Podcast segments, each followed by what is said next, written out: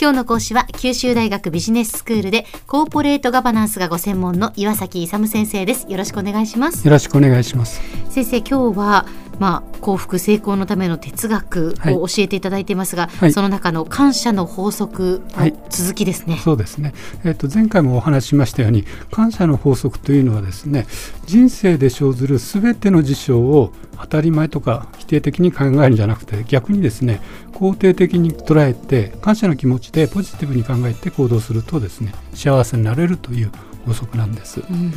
それでですね早速ですけど感謝にはですね種類2種類があるということを考えたことあります？いいええっと、実はですね、まあ、感謝についてはあの不完全感謝と完全感謝があるということなんですけどその完全な感謝と不完全な感謝ってどういうことですか？あの感謝に不完全も完全もあるんですか？あるんですね。えっとですね実はですね我々が普段ですねいいことをしてもらった時とかいいことが起こった時感謝しますよね。はい、それだけに感謝しているの不完全感謝。まあ、通常の感謝なんですけど、まだ不完全な感謝です。何かしてもらってありがとうっていうのは不完全な感謝いやいやもちろん感謝に値するから感謝していいんですけど、それだけだとまだ完全でないっていう意味です、うん、それじゃなくてですねあの完全感謝って何かっていうとあの普段の日常的なことすべてがですね感謝に値することだということなんですよね。要するにっていうことですね。そうそうそう。あの要するに我々人間として生きてますよね。だから人間として生まれてきたことに感謝するとかですね。あと日常生活でですね、あの温かいあの3度の食事が食べられるとか、そういうことで全てについて感謝の対象となりうると。まあ、それを感謝した方が感謝するとですね満足するんでハッピーになれるということなんですよ。で自分が普段からですねできるだけ感謝する気持ちを持つということが満足とかですね幸せに結びつくということなんでできるだけハッピーに生きたければできるだけ感謝した方がいいということなんですね。ええ。はい、それでですね具体的に言うと,、えーとですね、例えば入院した時なんかですね夜静かに眠れることとかですね自分で食事をできることとか、まあ、そういうこと自体がですね入院しちゃうとそういうのがなかなかできないのでですねそういう感謝に値するということはよくわかるんですけども、まあ、それと同じような状況っていうのは例えばでちゃんとした水が飲めることとかですね、うん、温かい食事ができるとかあるいは家族が無事でいるとか友達がいるとか家があるとかもう全てのことについて普段は感謝しないんですけど感謝に値することなんですよ実は。だからそういうことがですね完全感謝ということで全てのことが実は感謝に値してですねそういうことも本当は実はありがたいんだと思って暮らした方がハッピーになれるということなんですよね。であともう一つなんですけれども感謝する状況には2つの状況があるということなんですよね。感謝する状況も2つあるんですか？そうそうそう。まあ先ほど言ったのはですね、いいことをしてもらった時はあの感謝するって当たり前の感謝なんですけど、うんうん、じゃあ普通の日常生活でも感謝するっていうことがあの完全感謝ってご説明したんですけど、うん、もう一つですね、一見ですねありがたくないようなことが起こりますね。屈強とか逆境というのがあるじゃないですか人生において。いや実はそれもですね あの考え方によって感謝するかしないかということでですね将来のあのあれが変わってくると、えー、いうことがあるんですよね。だから、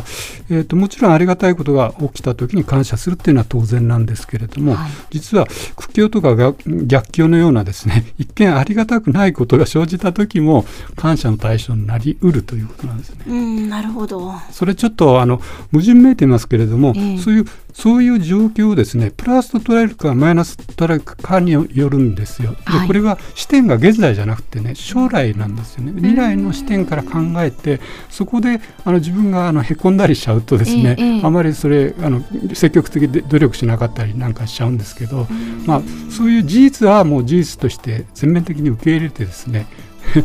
まあでもあれですね先生こう今起こっていることは自分にとってこう大変なことで、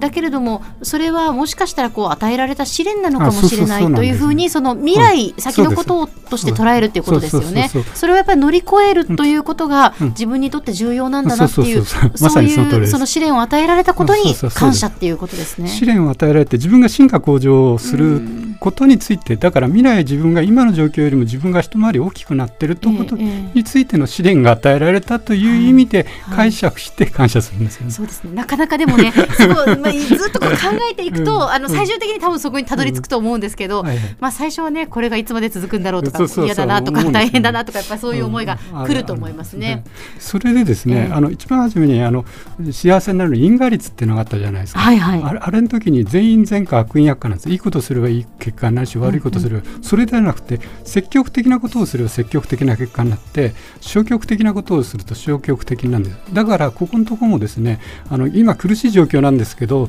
それをぐっと 耐えてですね積極的に動くと将来いいことがあると。それについての感謝なんですよね。だからそこで引っ込んじゃって消極的になると消極的なことが将来出てくると結果するということなので、まあ、試練は試練として大きく受け止めてですねそれはもう全面的に受け入れてじゃあ今の状況で何ができるか。いうふうに未来志向的に考えるということ。でだから視点が現在にあるんじゃなくて未来にあってですね、うん、未来の自分というかあの一回り成長している自分を見ながらですねあそれも一つの試練だというふうに捉えてポジティブに捉えてトライするとい。うことが重要であるということなんですね。うん、であともう一つ感謝の視点でいきますとですねあの人生を感謝の気持ちで生きる場合2つの側面がさらにあると いうことなんですけど、はいこれはどういうことかというとですね、まあ、要するに自分が感謝して生きるっていうのがハッピーになる一つのですね有力な手段であるということを言ったんですけど逆にですねあと自分が喜ばれて感謝されるような生き方をすると。あなるほど、うんそれも重要だと、はい。うん、2つの側面というか、自分が主体的にですね感謝して生きればその感謝した分だけ満足してですね、ええ、幸せになるんですけど、うん、自分が人から喜ばれるような生き方をするすなわち感謝されるような生き方をするとですね、まあ、そそこでもまたあの続けてですね、うん、あの自分が幸せになれるというそういうことなんですね。はいでは先生今日のまとめをお願いします。えっと成功とか幸福のためにはですねやっぱりいついかなる時でも感謝ということを忘れずに生きた方がですね幸せになれるということでした。今日の講師は九州大学ビジネススクールでコーポレートガバナンスがご専門の岩崎勇先生でした。どうもありがとうございました。どうもありがとうございました。さて QT プロモーニングビジネススクールはブログからポッドキャストでもお聞きいただけますまた毎回の内容をまとめたものも掲載していますのでぜひ読んでお楽しみください。QT プロモーニングビジネススクール。お相手は小浜もとこでした。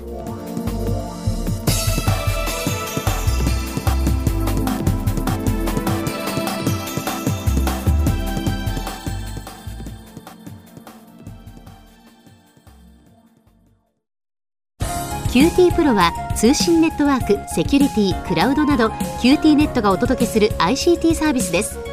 九州中に展開した光ファイバー網を基盤に一番身近なビジネスパートナーとして九州の企業自治体の皆様をサポートします。詳しくは QT プロで検索を。